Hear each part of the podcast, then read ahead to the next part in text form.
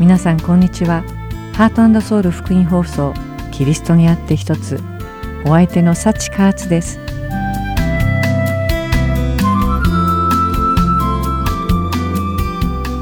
私たちが神様に祈るのは大概2つの理由からなっています。一つは私たちの必要と要望を神様に願い出ることです。そして2つ目は神様のご計画は何であるかを知るためです実際には神様は私たちが祈る以前に一体何を願って何を必要としているかをすべてご存知です。しかし神様の意図とされることや神様のご計画をいつも明確に理解することはできません。神様の知恵を求めご計画を知ろうと努め御言葉に従おうとして祈る姿は実に美しいものです。しかし一体どうすれば神様が私たちに何を求めておられご計画は何であるかを知ることができるのでしょうか一体何が神様の御心で何がそうではないのでしょうか旧約聖書にあるように神様が直接私たちの耳元で神様の声を使って話しかけてくださったならどんなにいいでしょう。幸、ここで左に曲がりなさい。ここは右です。大学ではこの科目を専攻しなさい。この人があなたの夫となる人です。という具合にです。もしも神様がこのように私たちの質問や悩みに答えてくださるのなら人生における重大な決断に迫られている時も神様の声に聞き従うのが容易なことになるのではないでしょうか。皆さんはどう思われますか？もし神様が実際に声に出して私たちの質問に答えてくださったなら私たちは神様のおっしゃることに聞き従うのでしょうか？きっとお聞きの皆さんすべてが神様から直接答えを聞いてみたいと思うのではないでしょうか？賛美の後にまたこのことについてお話ししましょう。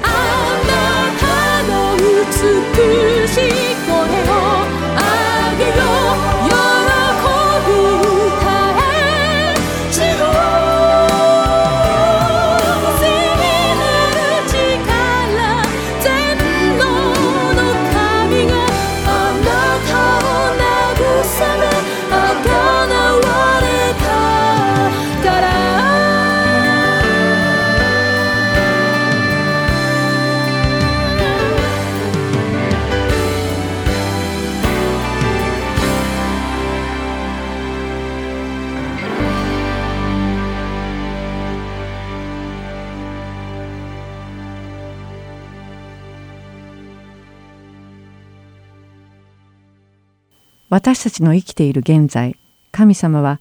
ご自身の声を使って私たちの祈りや質問にはお答えになりません。神様は聖書の言葉を通して御心やご計画を示してくださいます。しかし神様は聖書を通してこと細かくここを左に右にこの科目この男性とはお答えになりません。ですから私たちの多くは神様の御心を知るために知恵を授けてくださいとお祈りします。神様が私たちのすべての質問を詳しく聖書で答えてくださるならどんなにいいでしょう。では一体どうしたら私たちが探している答えや御心を聖書の中から知ることができるのでしょうか。それにはまず聖書を深く読み続けて神様にもっともっと近づいて神様がどんな方かを知ることです。正確には神様のご性質をよく知るということです。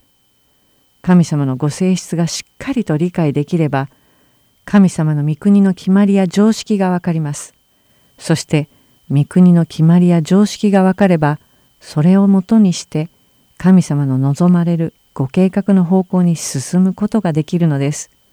性質とは人の性格や特徴を表します。神様のご性質をより深く学び取ることで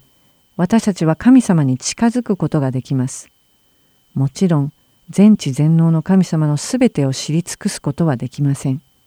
しかし少なくとも御国の常識や決まり事を知ってそれに従うことはできます。神様のご性質を表す言葉は実にたくさんあります。神様は清いお方、義なるお方、全く主権を持つお方、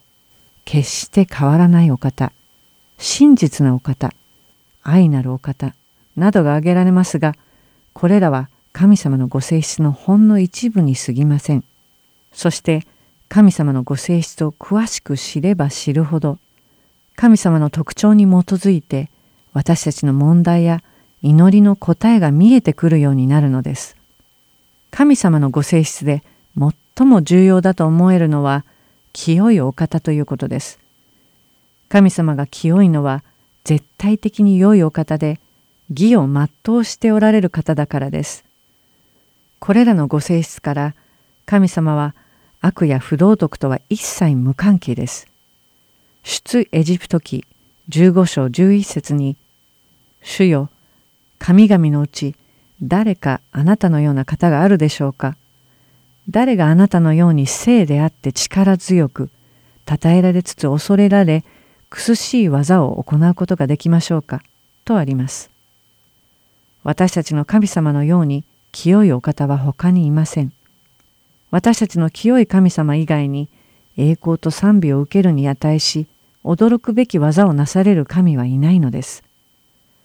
神様はこの世界に存在する何者にも例えることができません。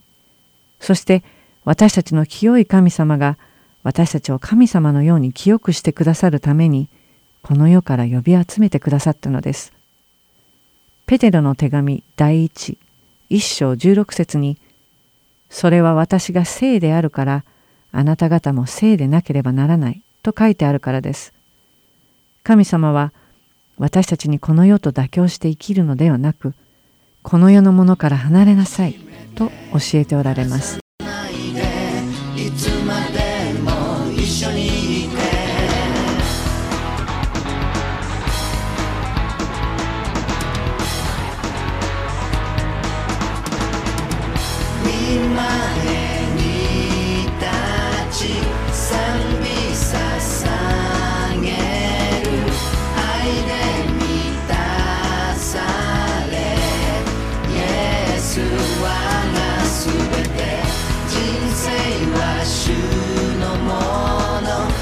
全て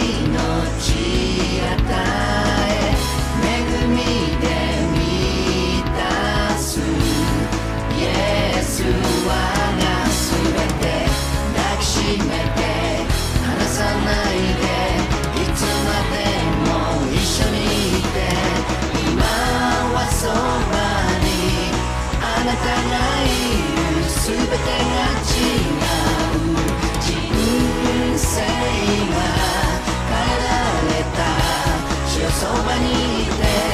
そばにいて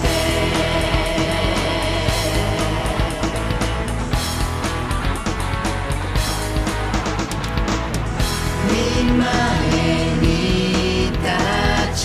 賛美させ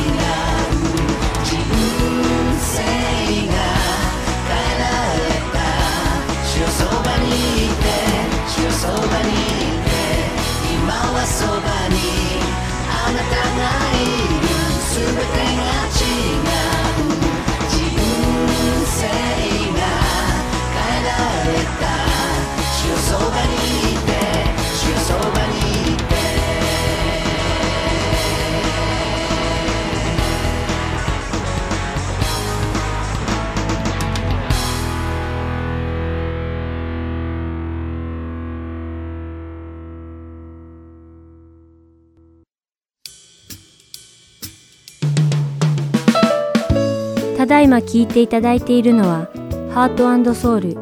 福音放送日本語プログラムキリストにあって一つです。スマートフォンでお聞きになりたい方はプレイストアもしくはアップストアにてご利用可能なハートソウルゴスペルミニストリーの無料アプリをダウンロードしてください。アプリでは今週と過去のプログラムを聞くことができます。各ストアにて英語で「ハートソウル」と入力し検索してください。ソウルは韓国のソウルの綴りとなりますのでお間違いのないようにご注意ください。またすべての放送プログラムをポッドキャストでも聞くことが可能になりました。英語で「ハートソウルジャパニーズ」と検索しお聞きになりたいプログラムをダウンロードしてお聞きください。もし質問がございましたら、heartandsoul.org at gmail.com heartandseoul.org at gmail.com までメールでお知らせください。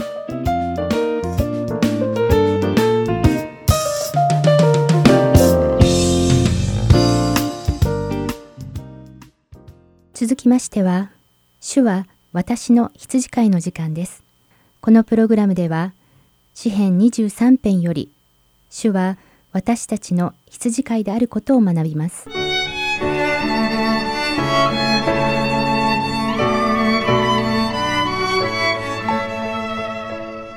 皆さんこんにちは主は私の羊飼いの時間ですお相手は今日も横山まさるですさて前回は詩編23編の一節から私は乏しいことがありませんという部分を見てきました。この告白は私たちの羊飼いである神様を信じているからできるということを学びました。神様は私たち自身よりはるかに深く私たちのことをご存知でありまた私たちが何を必要としているかも全て分かっておられますそして私たちに必要なことは食べたり裕福な暮らしをしたり全てにおいて繁栄するというようなこの世界の観点からではないということもお話ししました。良い羊飼いであるイエス・キリストは私たちのために自らの命を惜しまず投げ出してくださりまた父なる神様は私たちのためにご自分の独り子の命さえも与えてくださいました。主は一体何を惜しむことがあるのでしょうか？神様が私たちに持つことを許されないものがあるのは私たちを愛してくださるがゆえなのです。主は私たちのことを本当によくご存知だからです。私たちが欲するものを与えた時に一体どんな結果になるかをご存知だからなのです。本物の羊飼いに育てられた羊は足りないものがないのです。それは主が私たちに本当に必要なものを用意してくださり正しく導いてくださるからに他なりません。羊はとても敏感な動物でめったに横たわることはないと言われています。確かにほとんどの草食動物は地面に横たわることはしないのです。常に肉食動物の餌にされる危険にさらされておりいつでも走って逃げる用意が必要だからです。羊飼いによると次に示す4つの条件が全て揃わない限りは羊は決して横たわったりしないそうです。さてこの4つの条件とは一体何でしょうか？順に見ていきましょう。まず1つ目の条件とは肉食動物から襲われる恐れが全くないことです。羊は捕食される可能性がほんの少しあるだけでも決して横たわらないのです。2つ目は羊の群れの中に問題がないことです。羊は単独ではなく群れて生きる動物なので仲間同士での些細ないさかいを起こさない環境を作ってあげなければいけないのです。そして3つ目の条件はハエや寄生虫がついていないことです。これにたかられてしまうと羊は決して地に伏さないのです。そして最後の4つ目の条件とは緑の草をたくさん食べて満腹であることです。結局羊が横たわって休むということは恐怖や心配や苦痛や空腹から完全に解放された状態であると言えるのです。しかし驚くことにこの4つの条件を羊のために満たしてあげられるのは実は羊飼いしかいないということです。羊たちは自分では決してこの条件の全てを満たすことができません。また羊以外の動物によってでも不可能なことなのです。そしてそれは雇われた羊飼いでさえもできることではありません。自分の羊を愛している良い羊飼いだけがこれらの条件を満たすことができ羊に本当の休息を与えてあげることができるのです。羊は小心で臆病ですから小さなペットが近づいてきただけでも群れは散り散りになって逃げ惑います。実際に野生の犬や狼のような動物が入ってくると妊娠していた羊はストレスで流産してしまうそうです。このような肉食動物が皆が寝静まった夜に来ると羊飼いは次の日に何頭もの死んだ羊を見つけることになり羊飼いにとってはとても大きな痛手となってしまいます。こんな悲惨な事態を避けるために羊飼いは注意深くさまざまな手を打って羊を守ります。ほんの小さな物音が聞こえただけでも羊飼いは武器を持って確認に行きます。羊飼いは最善を尽くして羊を危険から守るのです。ここで興味深いのは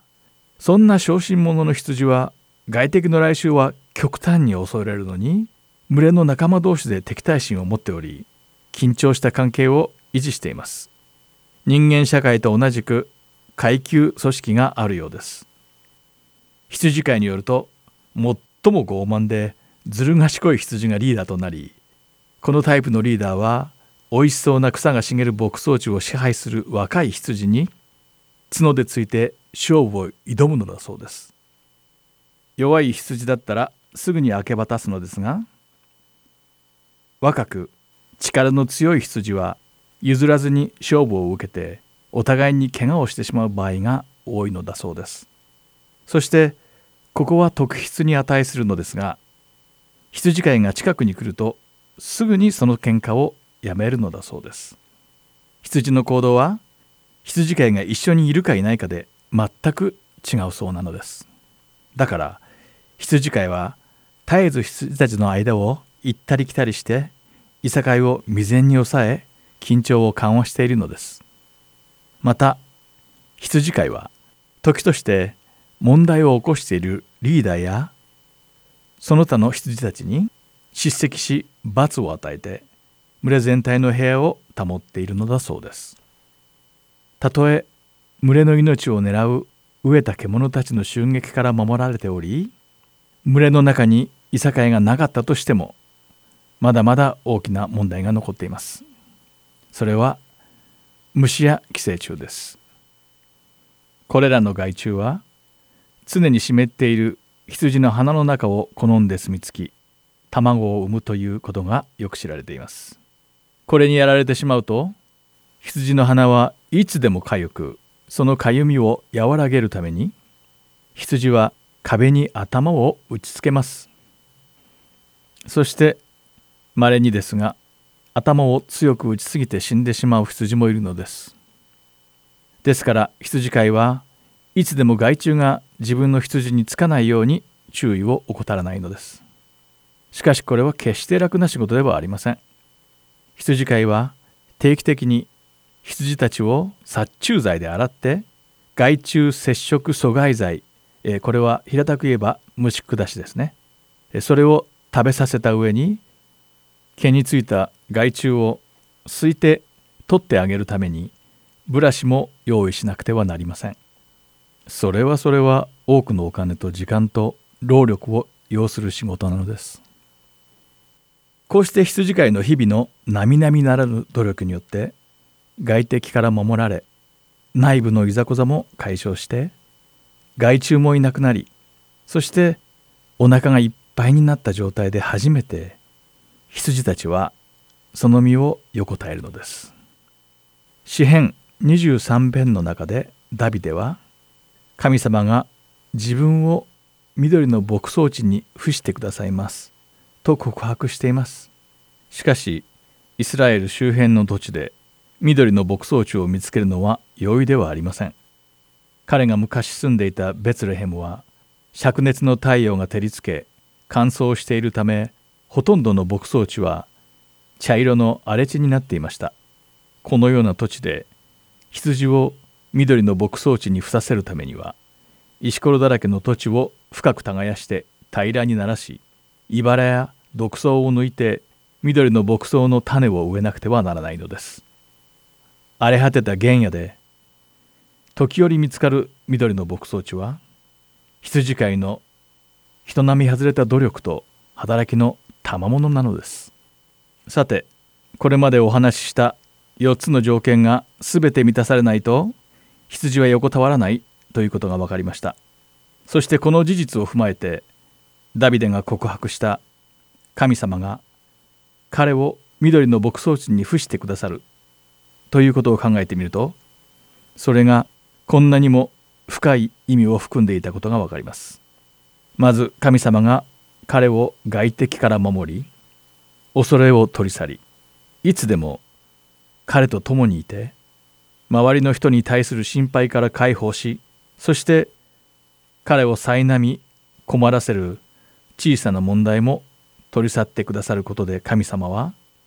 ダビデが生きられるように周りの環境を整えてくださるということなのです。そして今日でも私たちの羊飼いである主は私たちを緑の牧場に横たえてくださるために努力を惜しまれず昼夜を問わず見守っていてくださいます。そうやって私たちを守り必要なすべてのことを満たしてくださることで私たちが主にあって成長する手助けをしてくださいます。このような深い恵みを惜しみなく与えてくださる神様に私たちは感謝し賛美を捧げずにはいられなくなります。神様の深い愛と慈しみに感謝し私たちの主にあっての成長を祈って今回はここで終わりにしたいと思います。また次回主は私の羊飼いでお会いしましょう。お相手は横山勝でした。さようなら。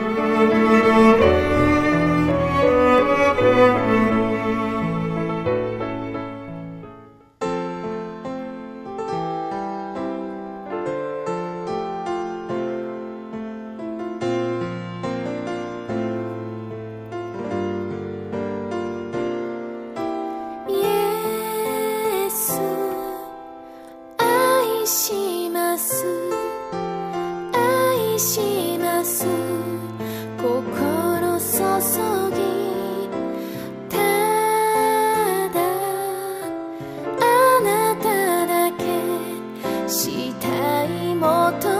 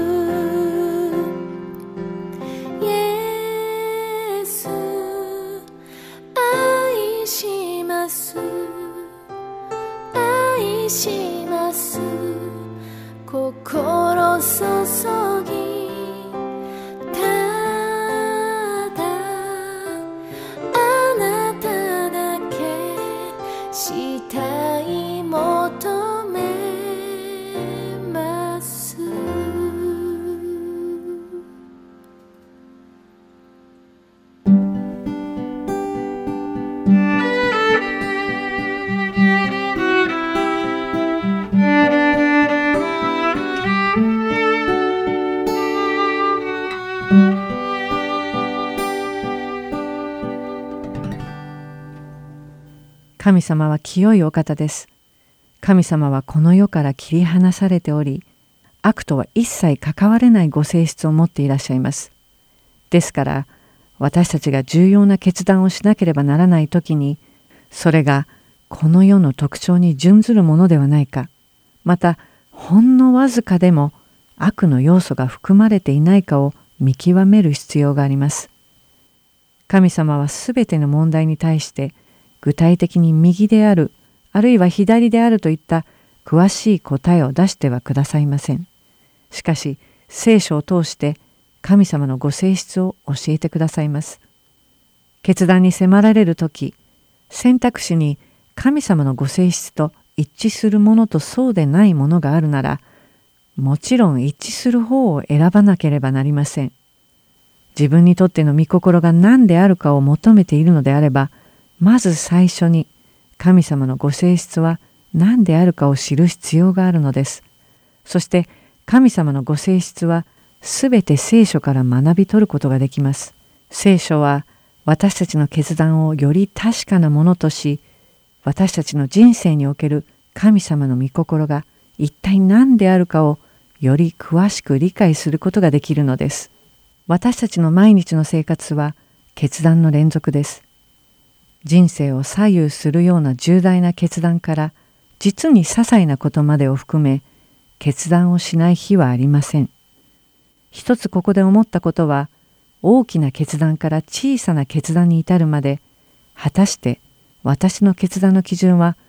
神様のご性質に基づいたものなのだろうかということです。私がクリスチャンになってそう年月が経たない頃神様は聖書の御言葉を通して私たちの祈りに応えられると学びました。そこで心に迷いが生じたり決断を迫られた時に御心を切に願い求めてどこかに答えはないだろうかとペンで印をつけた聖句を読み漁った経験が何度もあります。しかし今思えば自分に大きな影響を及ぼす決断を目の前にする時のみまた自分の関心がとても強いことに関してのみ聖書を読んで御心を知ろうとしていたのです。しかしそれでは不十分であったことに気づかされました。今日のお話にあったように私たちは聖書を読み続け学び続けなければならないということです。一度読んで内容は分かったからもう読む必要はないということにはならないのです。読めば読むほど神様がどんな方なのかそれに対して私はどんなものなのかがはっきり分かってくるのです。聖書の言葉は神様の生ける御言葉です。決して何世紀も前に書かれたからといって古く死んだ言葉ではありません。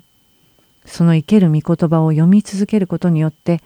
自分の取るに足らない性質でも少しずつ神様のご性質に似たものと変えられていく素晴らしい特権をいただいています。それによって私たちは自分の伴侶を選ぶような大きな決断から周りの人を思いやって小さなゴミを一つ捨てようと考える些細なことに至るまで神様の御心に沿った決断をすることができるようになっていくと確信します。この一週間私と皆さんが聖書を読まれるたびに神様のご性質と特徴をさらに深く知ることができそれによって御心を行うものと変えられていきますようお祈りして今日のキリストにあって一つは終わります。どうぞ豊かに祝福された素晴らしい週を送られますように